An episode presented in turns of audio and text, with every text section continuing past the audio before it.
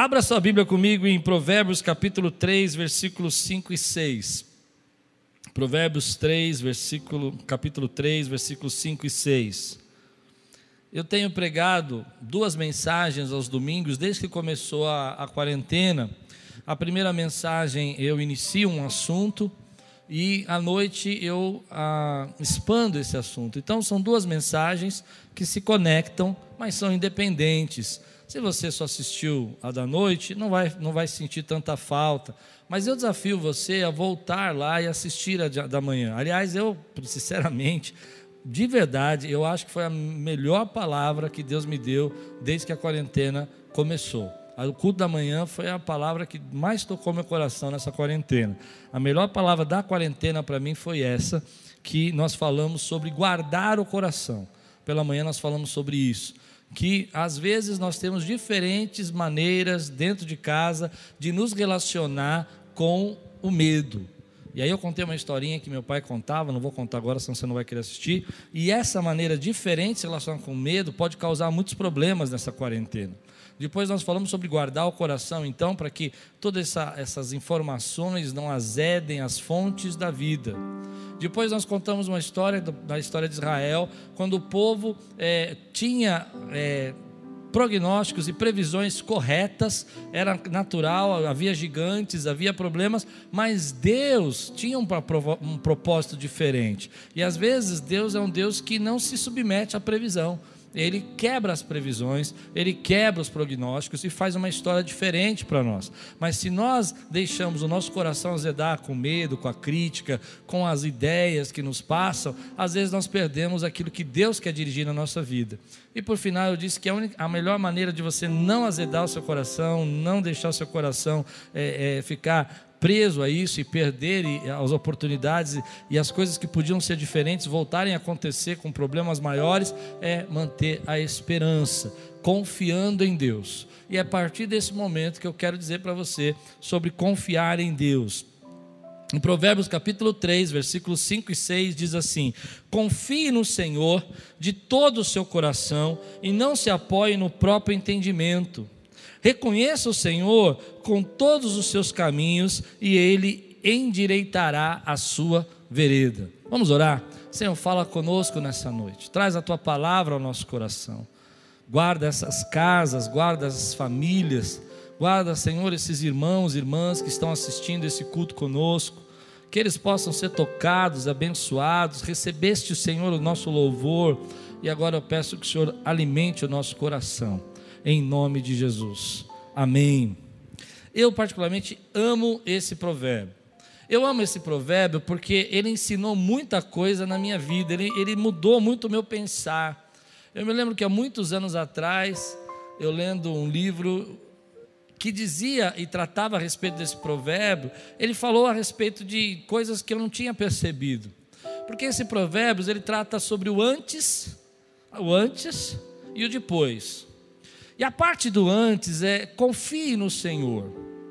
Ou seja, coloque os seus planos, os seus projetos, mesmo que haja tantos prognósticos e tantas previsões difíceis da gente entender, e, e eu disse de manhã que a gente está, Deus está acima de tudo isso, nós precisamos confiar no Senhor. Isso vem antes de tudo que pode vir a acontecer. Nós precisamos colocar a nossa vida, a nossa estrada, nosso caminho nas mãos de Deus. É confiar no Senhor é, é algo assim que parece fácil, mas não é. É nesse momento que você precisa dizer: Bom, Deus, a minha vida está nas tuas mãos, e isso tem que vir antes.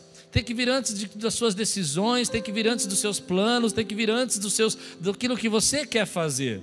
Às vezes, esse antes que eu quero dizer é quando muitas vezes as pessoas não percebem que elas vão tomando decisões e pensamentos, mas não colocam isso na presença de Deus. E a Bíblia é clara: de todo o teu coração, de toda a tua emoção, de todo o teu sentimento, você precisa confiar no Senhor. Você precisa entregar isso de uma maneira clara na presença de Deus. Eu sei, hoje nós estamos vivendo tantas notícias, as pessoas dizem que o mundo nunca vai ser igual, que depois vai ter. Hoje eu vi uma frase que eu não aceitei, eu achei até feia, antes do, desse vírus e depois desse vírus, fazendo uma referência a C e DC. Eu não aceito nada disso, porque quem mudou mudou a história da nossa vida foi Jesus. E nós temos que, nesse momento, é, tomar cuidado, porque às vezes a gente não está pensando direito e você começa a querer tomar decisões baseado na tua força, baseado no teu conhecimento. E a Bíblia diz que quando você colocar a presença de Deus, você confiar em Deus em primeiro lugar, antes das suas tomadas de decisões, e você fizer isso de todo o seu coração, e não se apoiar no seu entendimento. O que é não se apoiar no seu entendimento? É evidente que você vai fazer é, previsões, é evidente que você vai ouvir as notícias, é evidente que você vai escutar o que as pessoas estão dizendo, porque você é uma pessoa sábia, você é uma pessoa que está, não está alienada, e você vai fazer disso um pouco da sua, da sua compreensão da vida, mas há momentos, como eu disse, Deus está acima de tudo isso e você precisa não se apoiar no seu entendimento, porque o seu entendimento é falho, porque as previsões são falhas, porque as pessoas se enganam e às vezes nós vamos tomando decisões apoiando no nosso entendimento e queremos que as coisas se resolvam e queremos que Deus depois conserte, mas na verdade a Bíblia diz: olha, se você confiar no Senhor de todo teu coração, com todo o teu ser, e você não se apoiar no seu entendimento, mas naquilo que Deus quer fazer, o Senhor, e esse é o depois, o Senhor, e esse é o depois, isso que vem depois de tudo, depois das coisas acontecerem, Ele endireitará a sua vereda. Entenda o que a Bíblia quer dizer. A Bíblia quer dizer que quando você vê tudo isso que está acontecendo, mas você se dobra e diz: Senhor, a minha vida pertence ao Senhor, eu preciso de Ti, eu não sei qual é a saída, não sei a resposta, mas eu não quero tomar decisões por mim mesmo. Eu sei o que estão dizendo, as pessoas estão dizendo para fazer isso ou para fazer aquilo, que nunca vai ser mais igual, que a vida vai ser diferente.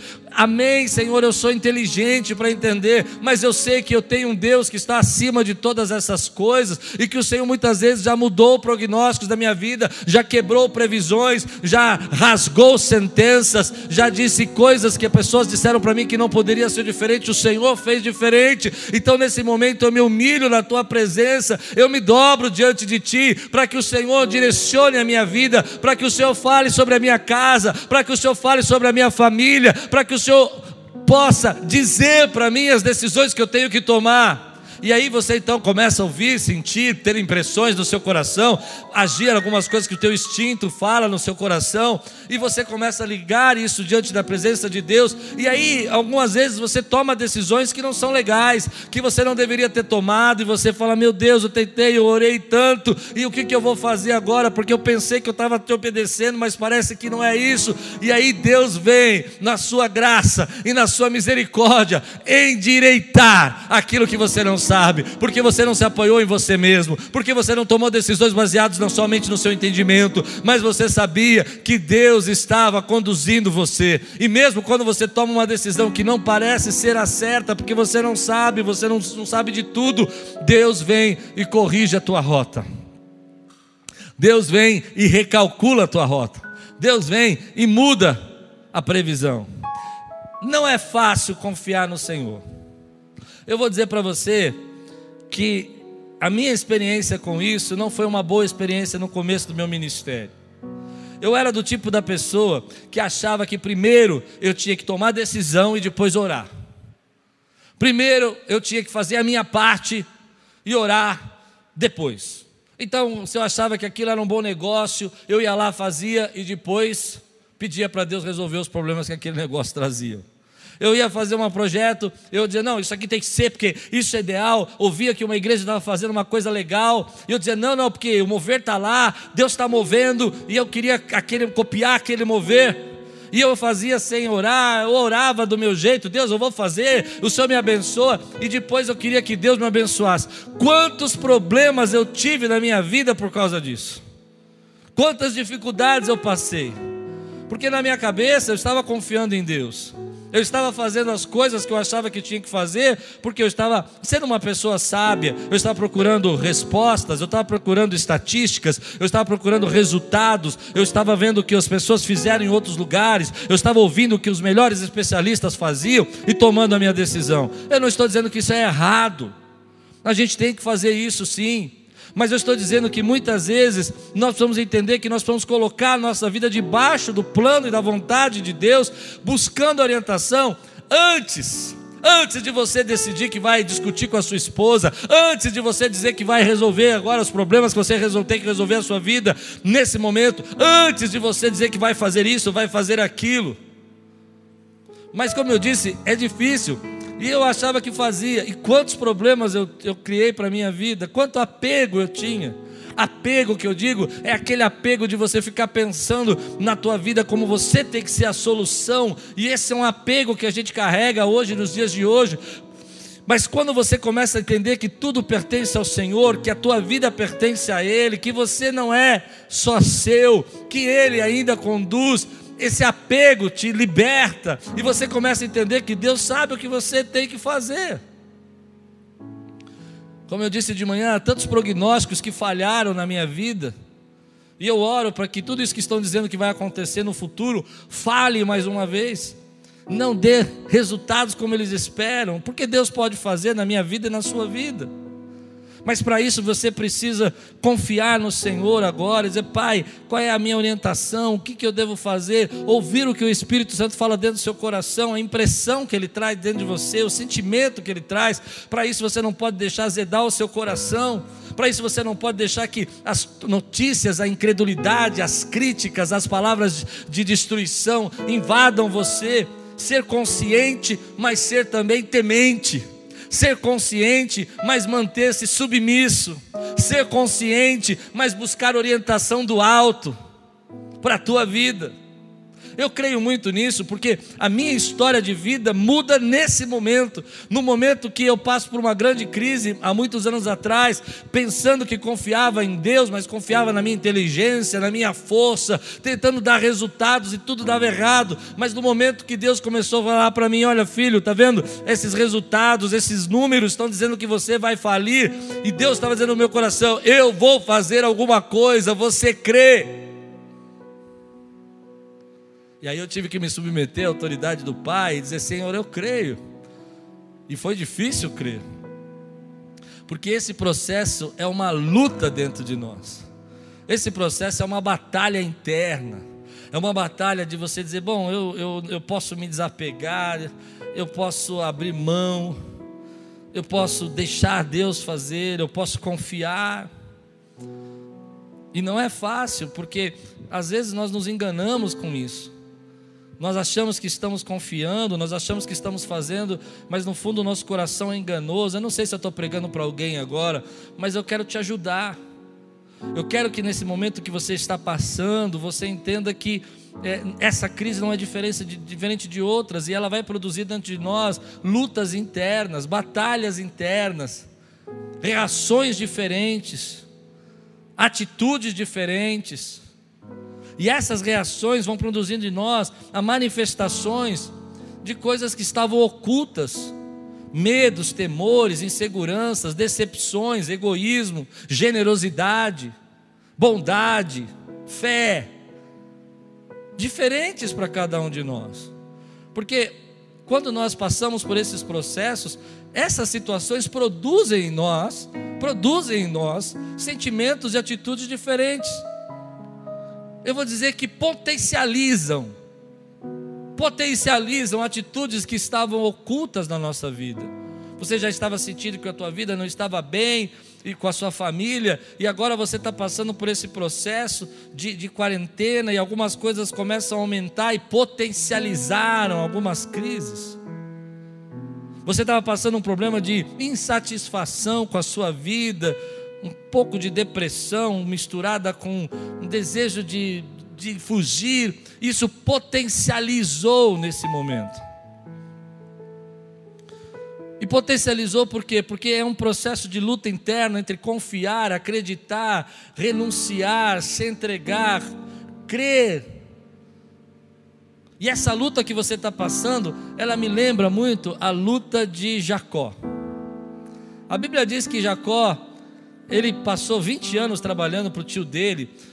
Voltando um pouco antes, você lembra da história da, da primogenitura, onde ele, ele, ele vai disfarçado até o pai, se faz de Esaú, ele passa por outra pessoa, ele se passa pelo irmão, ele engana o pai para receber a bênção.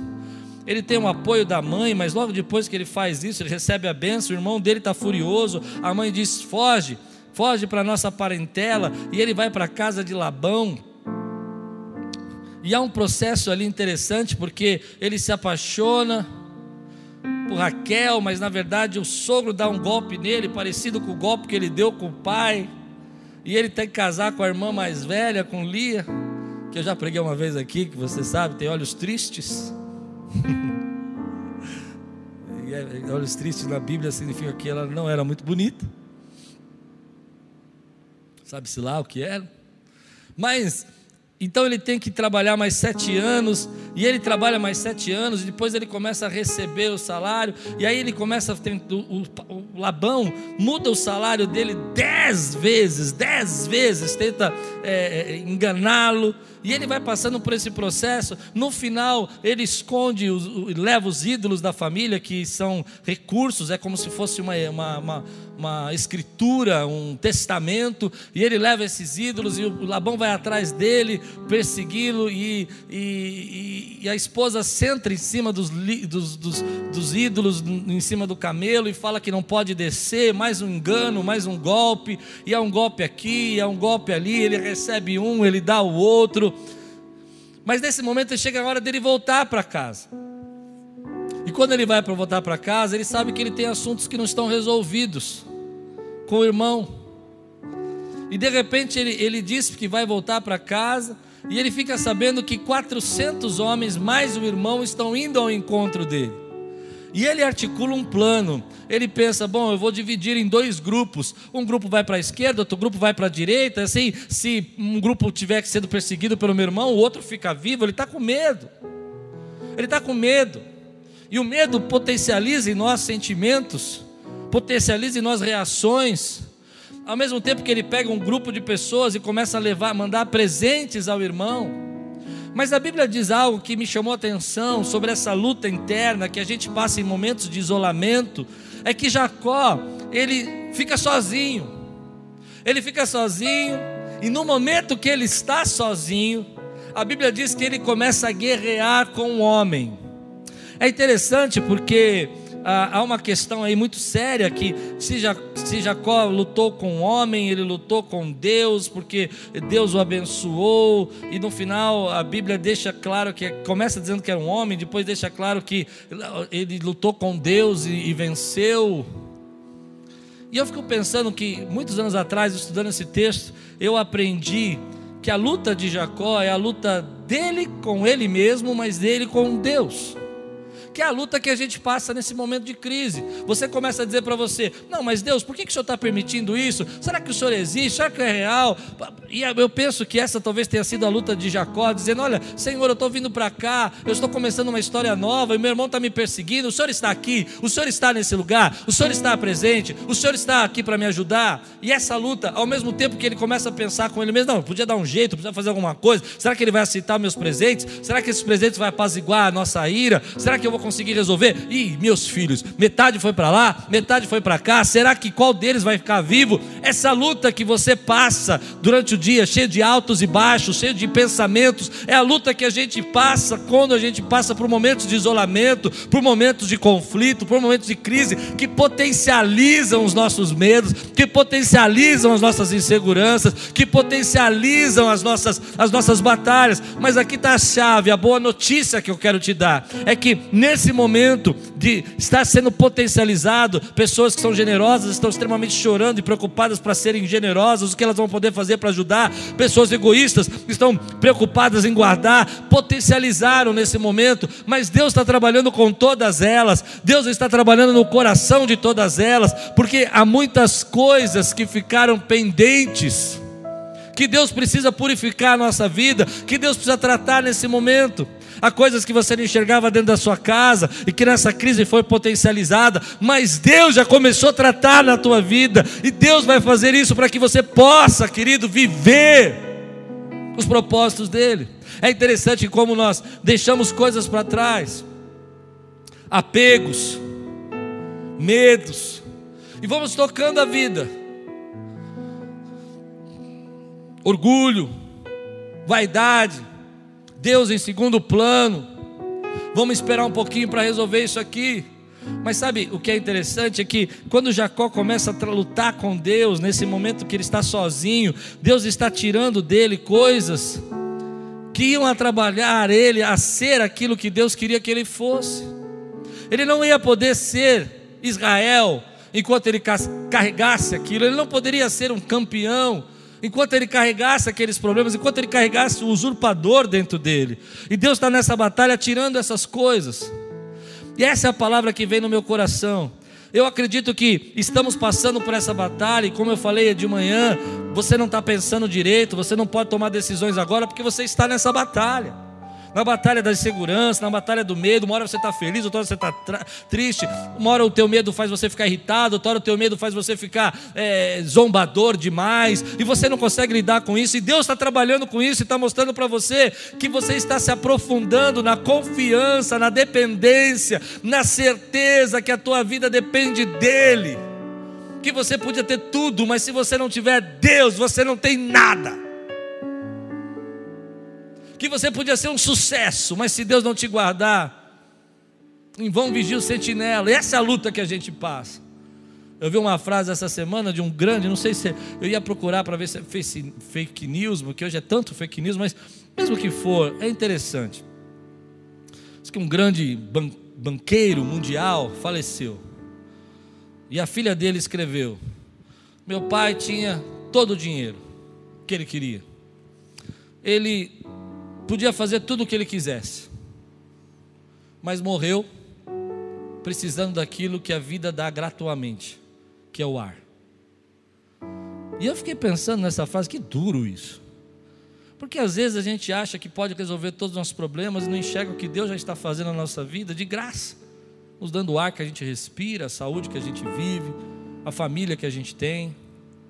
Por isso, o processo de confiar em Deus é esse processo que Jacó está enfrentando na madrugada, lutando aqui e tirando dele aquilo que, que está estragando ele. Mas o interessante que esse texto fala é que Deus não trabalha com o passado. Oh, você precisa ouvir isso aí. Presta atenção. Para de olhar o chat. Olha para mim. Deus não trabalha por passado. Deus não está trabalhando com Jacó por causa do que ele fez antigamente. Deus está trabalhando na vida de Jacó por aquilo que ele vai ser atualmente. Ah, você não entendeu o que eu disse. Muita gente acha que esse processo de desconstrução e construção que Deus faz na nossa vida, esse processo de transformação, eu, eu até pensei em não pregar isso para você, porque você pode pensar, pastor, mas está doendo, está doendo, dói mesmo. Mas esse processo não se trata do que você teme no passado, dos seus problemas do passado, se trata no que Deus tem preparado para você no futuro. Se trata que depois disso, nós temos dois, duas escolhas ou se tornamos um campeão com Deus e dependentes da graça de Deus, e se tornamos mais cristãos, mais devotos, mais cheios de oração, mais dependentes, mais pacíficos, menos apegados, mais preocupados com a vontade de Deus, ou vamos viver com medo e insegurança por muito tempo. Mas se trata do que Deus quer fazer em você para o futuro. Quando eu penso nisso, eu me lembro que quando a igreja é, foi anunciado que nós íamos ficar com as portas fechadas, eu vou ser sincero para você, começou uma luta interna dentro de mim. Eu nunca fechei a igreja. Mas isso é medo, isso eu tenho que fazer, tenho que obedecer. E foi difícil. E eu comecei a lutar também com problemas que eu sabia que nós íamos enfrentar aqui, financeiros, dificuldades, membros que a gente sabe que, que estavam passando já por lutas, que vão, que vão ter potencializado as suas lutas famílias com dificuldade, empresários, irmãos aqui que trabalham, perdendo emprego. E tudo aquilo começou a mexer muito com o meu emocional. Até um ponto que eu cheguei e falei: Senhor, isso é muito pesado para mim. Eu não sou um super-homem, eu não sou Deus, é o Senhor que está conduzindo a nossa vida. O que repete a mim, o que, o que compete a mim é confiar. O que compete a mim é não apoiar no meu próprio entendimento Algumas pessoas ligaram para mim, olha, você tem que fazer isso. Eu vi até um pastor falando isso, eu, nem, eu não fiquei assustado, mas eu vi um pastor, olha, coincidentemente eu estava ouvindo a, a, a, entrevista dele, na hora que eu estava ouvindo a entrevista dele, ele falou: se você tem dois prédios, entrega um agora. Eu falei, ô. Oh. não, acho que, né? Isso deve ser para mim. Porque se você tem na igreja dois prédios, entrega um e fica só com um. Eu falei, Jesus, qual dos dois a gente entrega? De lá? o pessoal está votando de lá. Mas de lá tem as crianças, de lá tem toda a estrutura. E aí eu fui orar, falei, Senhor, será que o Senhor nos deu tudo isso para entregar? Será que o Senhor nos deu tantos recursos? Aí que Deus me deu a palavra que eu preguei de manhã. Deus está acima dos prognósticos. Deus está acima das previsões. Não vai ser fácil. Tem gigantes, tem muros para derrubar, tem uma luta interna, tem momentos que a gente vai se sentir irritado, vai guerrear com a gente mesmo, vai guerrear com Deus, vai falar, Senhor, por que, que o Senhor permitiu? E vai ficar bravo. Mas aí você recorda que isso vai potencializar quem você é. E sabe quem você é? Você é um adorador. Sabe quem você é? Você é um filho de Deus. Sabe quem você é? Você é o amigo dele. Sabe quem você é? Você faz parte da família. Então, o, o anjo, ou se você imagina como eu, uma teofania de Jesus, uma luta com Jesus ali, ele vai olhar para Jacó e vai dizer assim: Qual é o seu nome? Lembra que Jacó já tinha dito que tinha sido Esaú. Lembra que Jacó já tinha é, é, vivido na casa de Labão. E Jacó olha para aquele homem que eu acredito que era o Senhor e diz: Eu sou Jacó.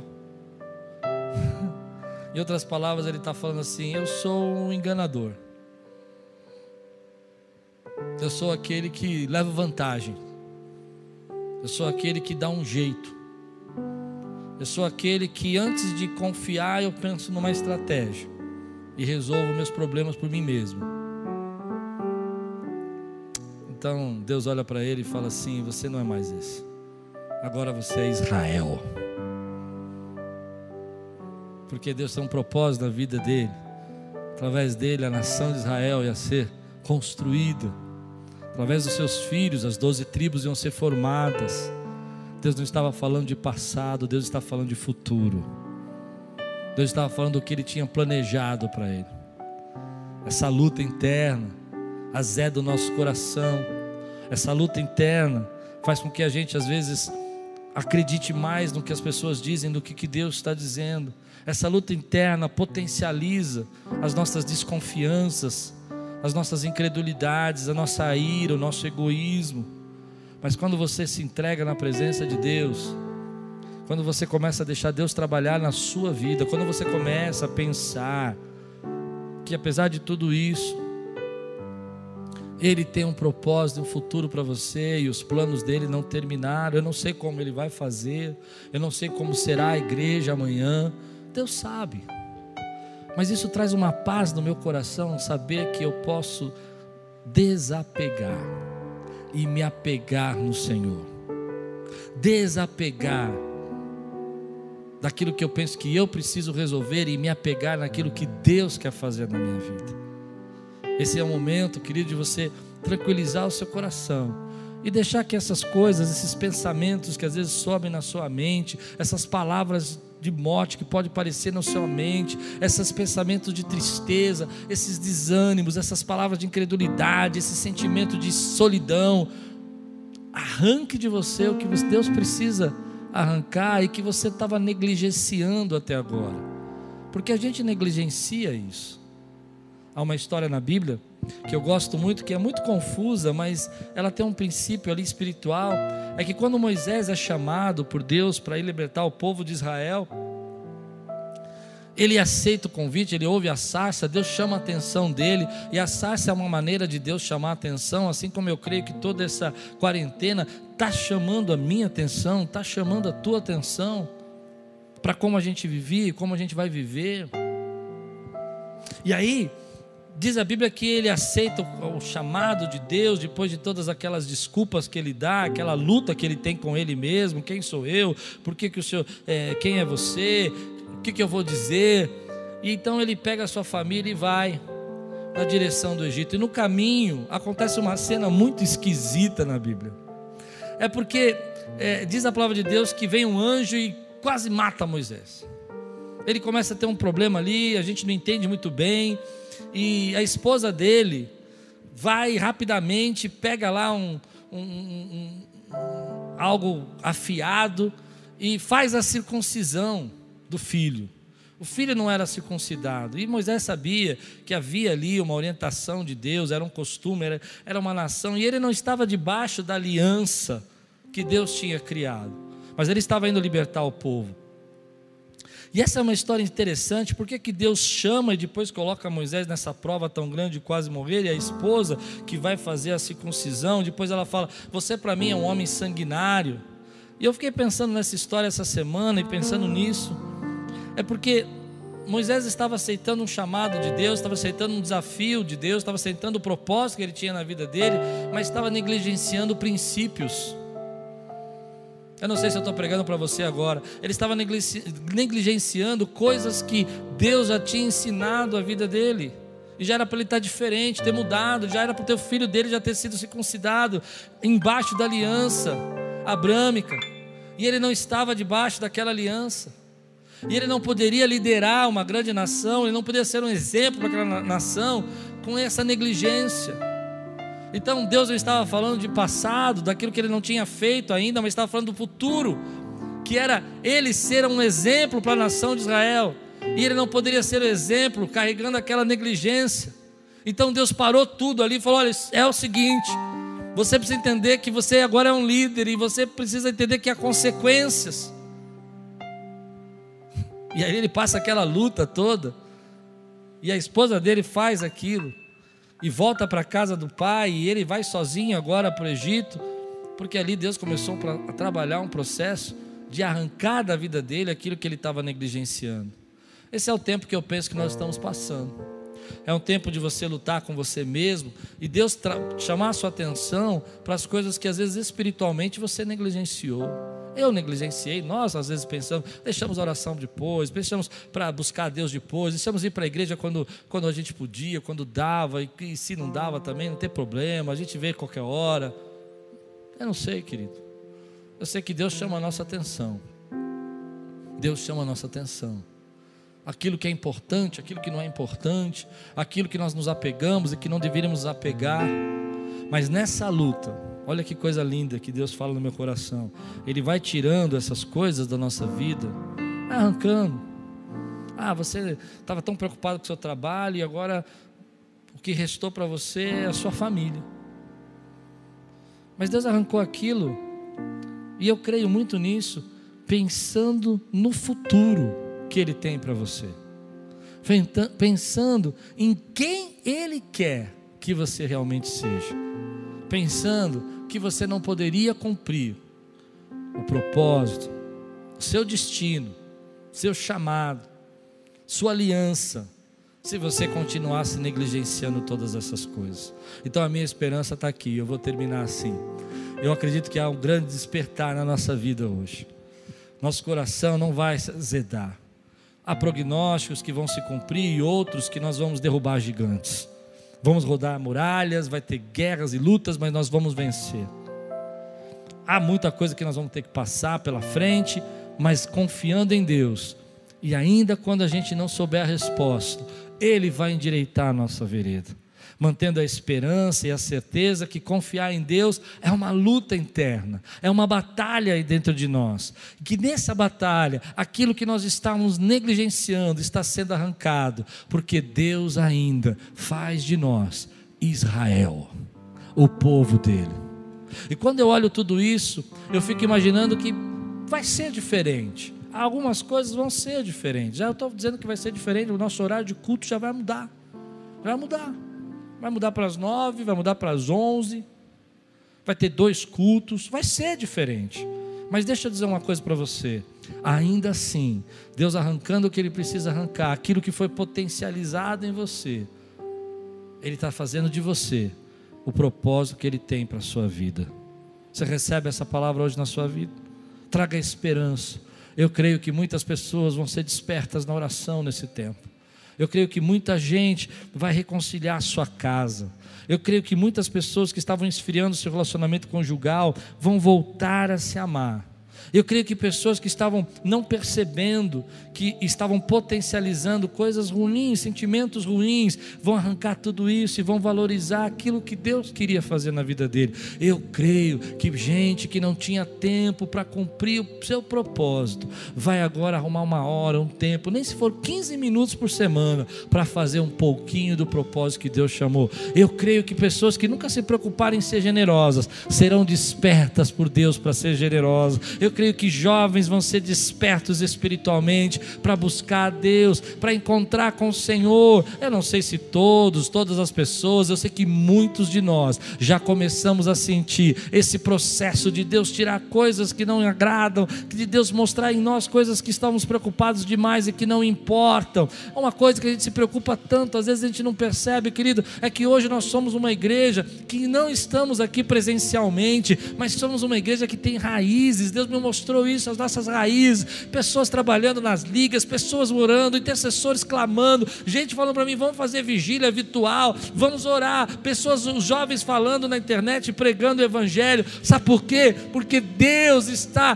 despertando e arrancando de nós aquilo que nós podíamos estar negligenciando. Não por causa do passado, querido não porque, ah, você errou e agora Deus está fazendo essa luta. Não, é porque Ele ainda tem um futuro para nós. Ele tem propósito para a nossa vida. Ele tem destino para você. Tem destino para a tua família. Ah, eu não sei se você vai entender isso. Talvez seja um pouco pesado para você o que eu vou dizer agora, mas às vezes até uma mudança de emprego, um desemprego, você ficar desempregado, é uma, um jeito de Deus conduzir você para uma outra rota. É o caso de Jacó. Jacó teve que quebrar, estava tudo bem, estava prosperando, estava ganhando muito lá com Labão. A Bíblia diz que até o sogro dele estava ficando incomodado, e aquilo começou a trazer uma, certa, ah, uma certa animosidade entre eles. E ele começa então a pensar: ele tem que ir embora. Mas se ele volta para casa, tem um irmão mas há um processo ali de Deus para que ele voltando para casa, ele pudesse constituir as doze tribos de Israel, e você sabe tudo que vai acontecer, vão parar no Egito, mas Deus ainda está dirigindo a vida dele. O que eu quero dizer é que às vezes uma mudança que você não tinha coragem de fazer vai ser provocada agora. Ah, dolorido, pastor, eu estou mancando, que nem Jacó, mas Deus trabalhou na tua vida. Ah, pastor, eu estava lutando para tomar essa decisão e Deus te direcionou. Mas no final, não se trata do passado, se trata do futuro. Como eu preguei outro dia, Deus sabe os pensamentos que tem ao, ao vosso respeito, planos que Deus tem a seu respeito, futuro que Ele tem para nós como igreja, para as crianças da nossa igreja, para as famílias da nossa igreja, para os casais da nossa igreja. É isso que arde o meu coração. Eu sei eu sei. Você está dizendo, pastor, mas olha todas essas coisas que dizem, olha os prognósticos. Eu sei, querido, eu sei, eu tenho lido o jornal também, mas eu estou dizendo para você que ainda que muitas dessas previsões aconteçam, eu creio que muitas delas nós estamos debaixo do guarda-chuva de Deus, debaixo da graça de Deus, e muitas previsões já erraram na nossa vida, e eu oro para que muitas dessas estejam erradas em nome de Jesus.